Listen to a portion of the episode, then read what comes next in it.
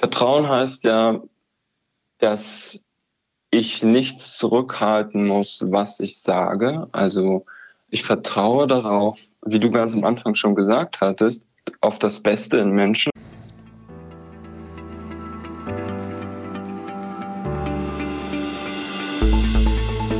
Wie gut laufen die Prozesse? Wie gut laufen Prozesse in deinem, in ihrem Team? Wenn man sich als Mannschaft um Prozesse kümmert, kann es zu Disruptionen, es kann zu Dysfunktionen kommen. Und in diesem Podcast widmen wir uns diesem entscheidenden Thema, wie man dagegen angehen kann, wenn es zu Reibung oder vielleicht dysfunktionalen Entwicklungen kommt. Hier ist Go CIO. Das ist der Podcast für den CIO und alle Digitalisierungsinteressierte von und mit Matthias Hess und in dem heutigen Thema lautet der Titel des Podcasts Dysfunktionale Teams, nichts geht mehr. Wie kann man Teams zu Höchstleistungen führen? Und hier ist Matthias Hess. Ja, ein Team ist mehr als die Summe seiner Einzelteile. Das ist mal die positive Betrachtung. Oder Team, toll, ein anderer macht's. So diese zwei, zwischen diesen zwei äh, Extremen bewegen sich viele Teams heutzutage. Und gerade in, in Zeiten, wo ja, sag ich mal, immer mehr Richtung Projektarbeit geht, über, sag ich mal, die Arbeit auch über ähm, Bereichsgrenzen hinausgeht, wird natürlich Team, Zusammenarbeit, Teamarbeit noch wichtiger, als es früher sowieso schon war. Dabei geht es ja nicht nur darum, dass, dass Teams in einem, Hierarch in einem hierarchischen Team sozusagen zusammenarbeiten, sondern eben auch über Abteilungsgrenzen hinaus, auch über Hierarchien hinweg hinaus. Also eine, eine große Herausforderung in vielen Fällen, auch wenn man bedenkt, dass viele Teams vielleicht äh, augenscheinlich überlastet sind, ähm, kommt es da immer wieder zu ja, Konflikten in, in, Projekt, äh, in Projekten erleben wir äh, Terminverzögerungen und so weiter und so fort. Und meine Meinung ist ja, ähm, jeder hat eine positive Absicht in dem, was er tut.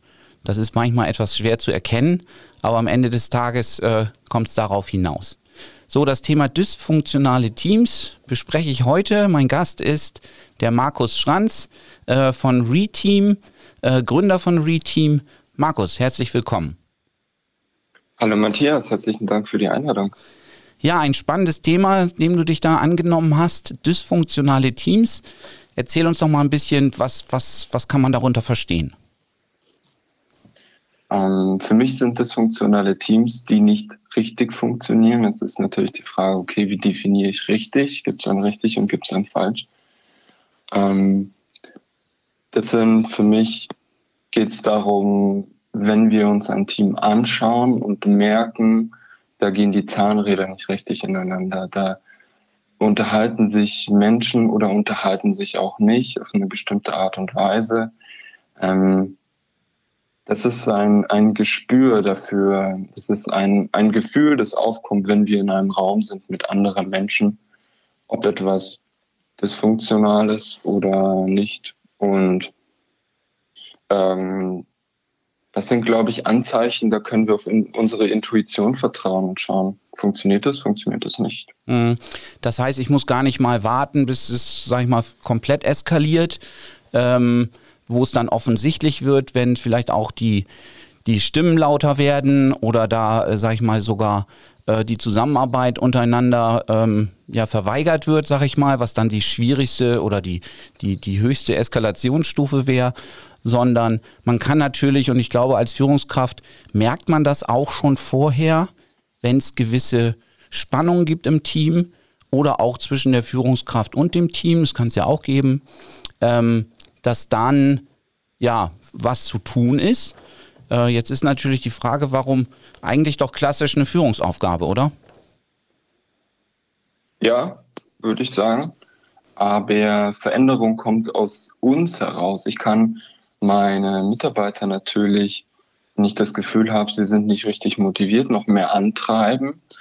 Ähm, ja, ist die Frage der Nachhaltigkeit. Also wie lange hilft meine Antreibung, dass mein Team besser funktioniert? Ähm, vielleicht ist dann die gibt es eine, noch mehr Möglichkeiten, noch andere Möglichkeiten. Da kommen dann die Teammitglieder ins Spiel, die unter sich die Konflikte lösen müssen. Wenn Person A nicht mit Person B redet, dann müssen wir Person A und Person B zusammenbringen. Das ist die Führungsaufgabe, diese Person zusammenzubringen. Aber diese beiden Personen müssen den Konflikt untereinander regeln. Und deswegen ist es ja teilweise eine Führungsaufgabe, aber ohne Team funktioniert es nicht, weil das ist die ausführende Kraft sozusagen. Ja, also ich würde ja auch spontan ist mir eben eingefallen, Mensch, das ist mir echt zu anstrengend, dauernd die Teams anzutreiben. Und das sehe ich auch ehrlich gesagt, ich sag mal, wenn, wenn ich denn keine anderen Ideen habe als Führungskraft, okay, dann, dann muss ich das wohl so machen. Ähm, nur meine, ähm, mein Ziel ist ja, und du hast es ja auch gesagt, diese Teams sollten eben in sich funktionieren. Ähm, natürlich mit einer gewissen Art von Führung, ich meine, deswegen bin ich ja Führungskraft oder auch Moderation, wenn wir jetzt über neuere, sag ich mal, Organisationsmodelle uns äh, äh, wenn wir über die nachdenken, Agilität und so weiter und so fort. Ähm, trotzdem erleben wir ja, wie, wie Teams aufgrund von persönlichen, sag ich mal, vielleicht Unsympathien, wie auch immer, äh, eben nicht so richtig funktionieren. Hast du, ähm, hast du denn da eine, so ein, so ein Patentrezept, wo man sagen kann, okay, ja, wir gehen immer Schritt 1, 2, 3, 4, 5 und dann bei 6 funktioniert das Team wieder? Ich glaube nicht, dass es Patentlösungen gibt, weil dann hätten wir die Probleme gar nicht. Irgendwer hätte das sicher schon erfunden. Ähm, wir sind alle Menschen, ja, wir sind alle unterschiedlich. Wir brauchen die unterschiedlichsten Arbeitsplätze. Wir gehen unterschiedlich an Konflikte heran. Wir haben alle unterschiedliche Bedürfnisse und wir können nicht alle über einen Kamm scheren und dann damit ähm, ja mit diesem Patentrezept ankommen. Das ist ein, ein langwieriger Prozess wir merken in unserem täglichen Umgang ja auch immer nur die oberflächlichen Erscheinungen. Also dann gibt es ein Streit, Fenster auf, Fenster zu, Heizung an, Heizung aus, ist vielleicht auch einfach nur ein tiefer sitzendes Problem oder jemand, der nicht kooperiert. Vielleicht fühlt er sich nicht richtig gehören, nicht richtig gesehen. Also da gibt es so viele unterschiedliche Auswirkungen von, von den Bedürfnissen an Menschen, von den von den sozusagen den Umständen, die es fehlt, damit dein Team ihre Probleme selber lösen kann. Ähm, da gibt es leider kein Patentrezept, Matthias. Entschuldigung. Ja, schade. Ich dachte, jetzt kriege ich so einen Ablauf und kann das machen. Nichtsdestotrotz gibt es ja diese fünf Dysfunktionen eines Teams, was ja eine gewisse Struktur zumindest mal gibt. Und das geht ja los mit fehlendem Vertrauen. Äh, was dort herrscht in dem Team. Äh, das geht so ein bisschen in die Richtung, was wir mal in Episode 5 hatten, Fehler, äh, Freund oder Feind des Unternehmens. Da war damals der Markus Russwurm mein, mein Interviewpartner. Ähm, das ist ja aber nur ein Teil davon. Ähm, und man sagt ja auch so, das ist so die Basis. Ne? Ohne dieses Vertrauen und damit eben die Lösung oder die Offenheit, die, die da eben dagegen spricht oder dafür spricht, wie auch immer, ähm, das ist sozusagen die, die, das Fundament, auf dem so ein Team dann ähm, ja, aufgebaut werden sollte. Wie, wie, wie gehe ich denn da vor, um da Vertrauen überhaupt oder fehlendes Vertrauen wieder, wieder zu bekommen, zurückzuholen oder wenn es nie da war, überhaupt mal zu, zu generieren? Ja, Vertrauen heißt ja, dass ich nichts zurückhalten muss, was ich sage. Also ich vertraue darauf, wie du ganz am Anfang schon gesagt hattest, auf das Beste in Menschen. Also wenn ich dir etwas anvertraue, dann vertraue ich darauf, dass du nicht zu deinem Chef gehst und sozusagen mir in den Rücken fällst. Und auch Vertrauen heißt, offen miteinander zu sprechen. Und gerade wenn es um komplexe Team, äh, um, um komplexe Themen und interdisziplinäre Teams geht. Wir haben interdisziplinäre Teams, damit wir ganz viele unterschiedliche wertvolle Sichten auf ein Thema zusammenbringen. Wenn diese Personen dann aber nicht das Vertrauen haben, oben offen über diese Themen zu reden, um Raum zu geben für äh, den Austausch, ähm, um dann zu einer idealen Lösung zu kommen, dann äh, müssen wir da am Vertrauen arbeiten. Und deine Frage war, wie? Äh, ein kleiner Quick-Tipp sozusagen wäre entweder einmal zuhören, Zuhören ist ganz, ganz wichtig. Also wir haben ein Meet, eine Meetingsituation. Wir fragen, was sind eure Eindrücke? Was, was habt ihr für Meinungen? Wie könnten wir da rangehen? Und dann mal gucken, wer antwortet und wer antwortet nicht. Und auch die Teammitglieder einfach mal sprechen lassen und auch Meinungen ähm, sozusagen sanft einfordern von Personen, die vielleicht nichts gesagt haben und auch mal nachfragen, warum diese Person nichts gesagt hat. Ich kann, gebe dir ein Beispiel. Ich war letztens in einem Meeting relativ spät abends noch und es ging um Wünsche für das Jahr 2022 und unser Moderator beziehungsweise der, der das Meeting ähm, ja, organisiert hat und auch durch die Agenda geführt hat, hat gefragt, hey Leute, was ist euer, was ist euer Wunsch für 2022? Und dann kamen von ihm relativ viele Wünsche, dann die Person neben ihm sozusagen äh, hat auch das geäußert. Person Nummer drei hat dann gesagt, okay, ich, ähm, ihr habt eigentlich schon das gesagt, was, ähm, was ich auch empfinde. Deswegen füge, gebe ich sozusagen euren Aussagen ein Plus eins. Und dann war ich und noch eine Person in diesem Meeting. Ähm, wir mussten beide überlegen, wir haben uns ein bisschen zurückgelehnt, in die Luft gestarrt, so typische, ähm, ja auch einfach mal nichts gesagt, um das sacken zu lassen und so. Und dann kam diese Frage, hat noch jemand Input? Nein? Okay, dann weiter. So dieses, ähm, ich hatte das Gefühl, ich wollte noch unbedingt was sagen und ich habe auch gemerkt, mit mir hat auch noch je jemand etwas nicht gesagt. Mhm. Und dann liegt es an unserer Proaktivität, an unserer Initiative zu sagen, hey, ich möchte eigentlich auch noch etwas sagen und vielleicht möchte die Person neben mir auch noch etwas sagen. Lasst uns doch mal vielleicht noch kurz alle Meinungen anhören. Und so schaffen wir dann einen Raum, wo wir langsam merken, unsere Meinungen sind erwünscht und wir werden auch gehört. Mhm. Das, ist ein, das ist ein gutes Beispiel. Ich hätte schon vorher mal eingehakt bei demjenigen, und ich kenne das auch, dann hat man so eine Reihe von, von Kandidaten, die sagen alle, ja, es ist schon, ich schließe mich meinem Vorredner an. Ne? Und wenn da einer mal mit anfängt, dann machen sich die anderen vielleicht auch ein bisschen, weiß nicht, auch einfacher. Vielleicht fehlt auch das Vertrauen, dass sie selber sagen, was, was sie denn wünschen. Vielleicht ist es auch genau das, was die anderen schon gesagt haben. Äh, nichtsdestotrotz, wenn ich dich richtig verstehe, mal zumindest auch sag ich mal, alle mit einbinden in so eine, in so eine Diskussion hilft schon mal, ähm, so eine gewisse Offenheit so, na, zu erzwingen, ist vielleicht ein bisschen, bisschen überspitzt gesagt, aber zumindest die Leute stärker mit einzubinden. Ne?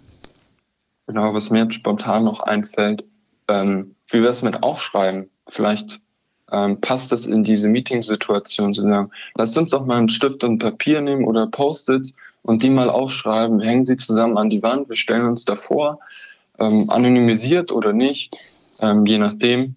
Und dann gehen wir das Ganze mal durch. Dann hat auf jeden Fall jeder das aufgeschrieben, was er für sich empfindet. Und wenn es Doppelungen gibt, umso besser. Und wenn nicht, dann können mhm. wir darüber reden. Ja, das ist doch eine gute Idee. Ja, das sollte man vielleicht häufiger mal machen, weil gerade dann einmal A, dieser Effekt nicht kommt, ich habe ja die gleichen Themen, ich brauche gar nichts mehr dazu hinzuzufügen. Und auch, wir kennen es ja auch in Meetings, dass da manche halt etwas offensiver sind und Leute, die halt ein bisschen ähm, ja, nicht so offensiv äh, agieren, dann vielleicht auch eher ruhig sind und, und sich passiv verhalten. Ne? Mhm. So, wenn ich mir dann diese, diese Pyramide nochmal angucke, dann wäre der zweite, also neben dem ersten Punkt fehlendes Vertrauen, wäre dann der zweite Punkt Scheu vor Konflikten. Und da heißt es dann, die Lösung dazu ist, Konflikte auszutragen. Mhm. Ja, sollen die Leute sich jetzt da gegenseitig anschreien oder ähm, ich, ich überspitze das einfach auch mal ein bisschen.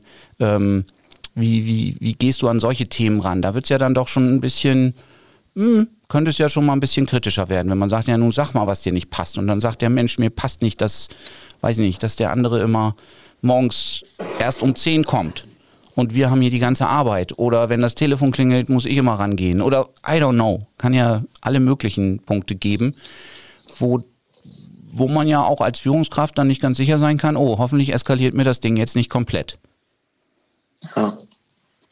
Hm, gerade diese so eine Unsicherheit oder auch ähm, ein Harmoniebedürfnis verhindern dann, dass Probleme geklärt werden.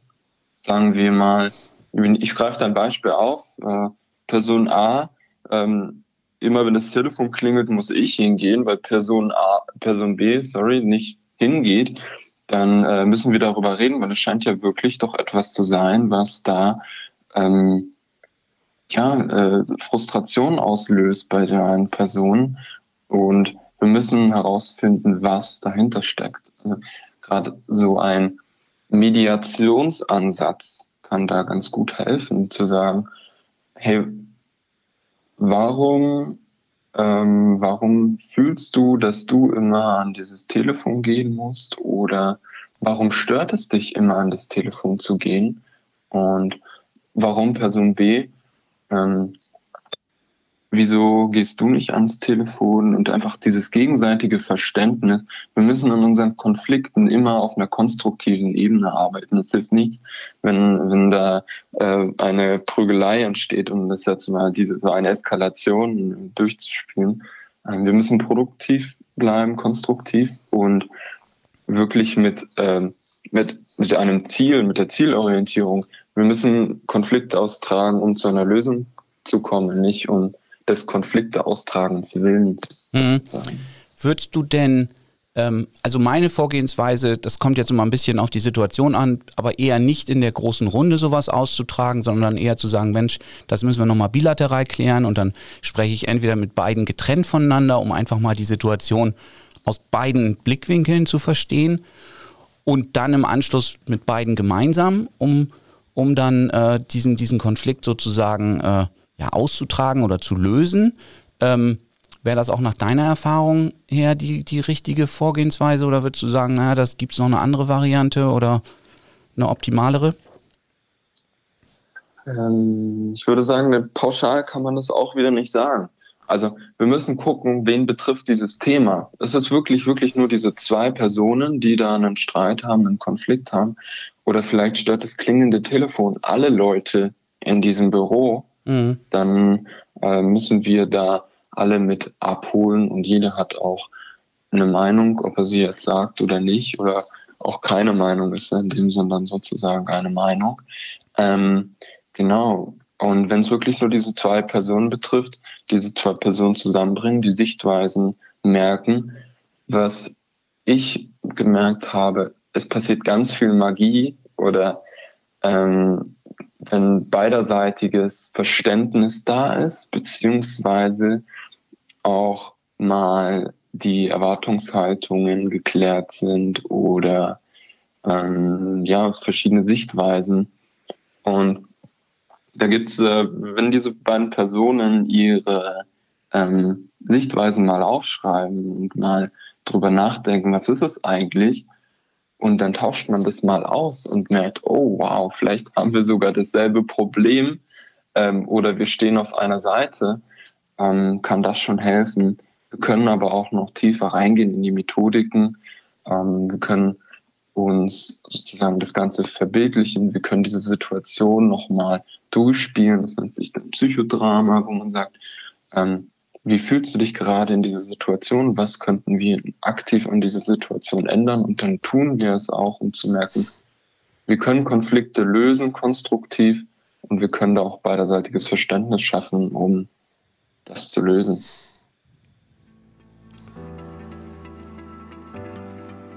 Ein wenig ist es so, dass gerade in der IT viele Prozesse von den Menschen abhängen, nicht nur von der Technologie und von den Hilfsmitteln, die diese Menschen einsetzen. Und es scheint so, dass manche Prozesse festgefahren sind. Wir haben gehört, dass Frustrationen, vielleicht das Missverständnis zur eigenen Rolle im Team ein Grund dafür sein können.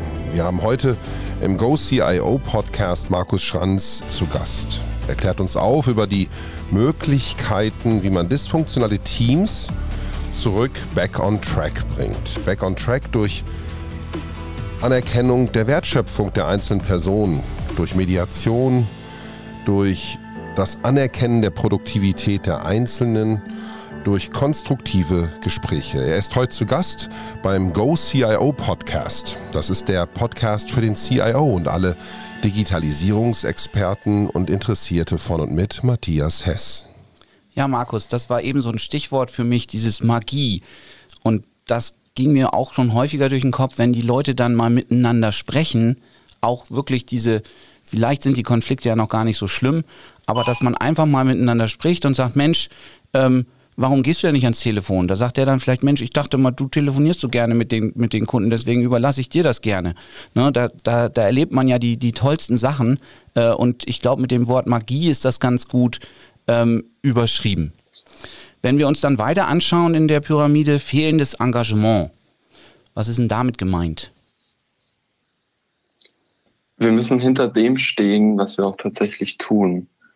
Also, das ist ja, ne, Pyramide ist ja aufgebaut, dass wir haben, wir hatten das Vertrauen und wir haben die Konflikte, also wir haben, wir, wir, wir glauben, wir können offen reden, wir haben das Gefühl, wir können offen reden, das heißt, wir tragen die Konflikte aus und können dann zu einer Lösung kommen in den Konflikten. Es geht dabei nicht immer darum, dass wir ähm, einen Konsens finden in unserer Diskussion, sondern vielmehr unsere Meinung wurde gehört und unser Punkt wurde mit aufgenommen in, äh, in die Problemlösung gehört. Wir haben darüber geredet und dann ist es gar nicht mehr so wichtig, ob jetzt meine Lösung tatsächlich die ist für dieses Problem, das wir haben, sondern ich war Teil der Lösungsfindung und deshalb stehe ich hinter der Lösung und kann da auch das Engagement mitbringen und die Motivation und sehe auch dann, haben wir auch wieder so einen typischen Sinn als äh, im Unternehmenskontext und stehe dann einfach hinter dem, was das Team macht mhm. und habe da mein Engagement. Und der nächste Schritt wäre dann die Scheu vor Verantwortung. Da heißt es dann, ein gesunder Gruppendruck wäre dafür die Lösung. Wie kann genau. man sich das vorstellen? Gibt es auch, auch, einen ungesunden Gruppendruck? Ich kann mir schon vorstellen, was die Antwort sein wird. Ja, ich frage es trotzdem. Also, also ich habe in der Schule relativ viel ungesunden Gruppendruck erfahren. Ja. Gerade so Gruppenzwänge und äh, ich glaube, dass da, da kann sich jeder, da fühlt sich jeder mit ein. Ähm, so schöne Mutproben. Ähm, aber wir sind ja hier im Business-Kontext. Ähm, also wir haben das Vertrauen, äh, ich gehe nochmal von unten durch, wir haben das Vertrauen, offen zu reden, wir tragen die Konflikte aus, wir stehen hinter unseren Lösungen und dann müssen wir von unseren Teammitgliedern einfordern, dass sie an der Lösungsfindung oder an dem, an dem Prozess, an, dem, an der Entstehung auch daran teilnehmen. Und wir müssen einfordern, dass wir, äh, dass jemand wirklich da auch mitmacht. Also wenn wir merken, da geht jetzt jemand gerade in die falsche Richtung, dann müssen wir als Team so stark sein und auch so funktional und merken, wir können es, dass wir denjenigen auch darauf ansprechen. Hey, in dem Meeting, ich habe das Gefühl, du bist mir da vielleicht entweder irgendwie haben wir da aneinander vorbeigeredet und du hast jetzt hier dem Kunden etwas versprochen, das können wir gar nicht halten. Oder ähm, so haben wir das doch gar nicht vereinbart. Und äh, wenn wir darüber reden, dann auch Leute zur Verantwortung ziehen, ist mhm. die Devise. Na, das gehört, da gehört natürlich dazu, dass das Team dann wirklich auch, sag ich mal, in so einer Situation ist, dass sowas dann auch entstehen kann. Der fünfte, äh, die fünfte oder die Spitze der Pyramide ist ja dann äh, die fehlende Ergebnisorientierung beziehungsweise dann wiederum die Lösung, klare Ziele vorzugeben oder mhm. klare Ziele zu vereinbaren, wie auch immer man das ausdrücken mag.